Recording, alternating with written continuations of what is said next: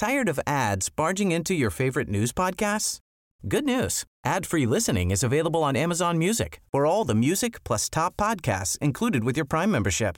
Stay up to date on everything newsworthy by downloading the Amazon Music app for free or go to amazon.com slash news ad free. That's amazon.com slash news ad free to catch up on the latest episodes without the ads. Ce match-là, eff- effectivement, fait partie des 5-6 euh, Ouais. meilleurs moments de ma carrière. Mais bon, dans ma carrière, j'ai quand même, euh, à Toulouse, j'ai quand même eu ma sélection d'équipe de France. Bien donc sûr. ça a été un moment aussi euh, super.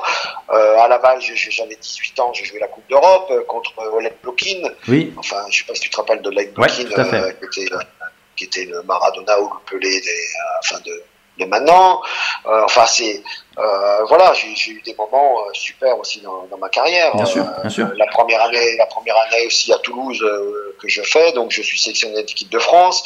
Je, je suis en, en équipe de France olympique. Je, je marque, je crois, 6 buts ou 8 buts dans la saison. Enfin bon, un- là aussi, pareil, une saison fantastique.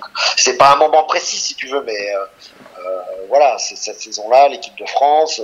Bon, le match de Strasbourg qui restera de toute façon, oui, gravé euh, mémoire. Et puis, et puis évidemment avec Laval, la Coupe d'Europe à 18 ans, quoi.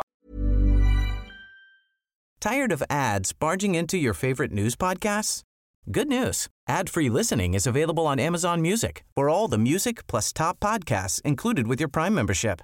Stay up to date on everything newsworthy by downloading the Amazon Music app for free or go to amazon.com slash news ad free.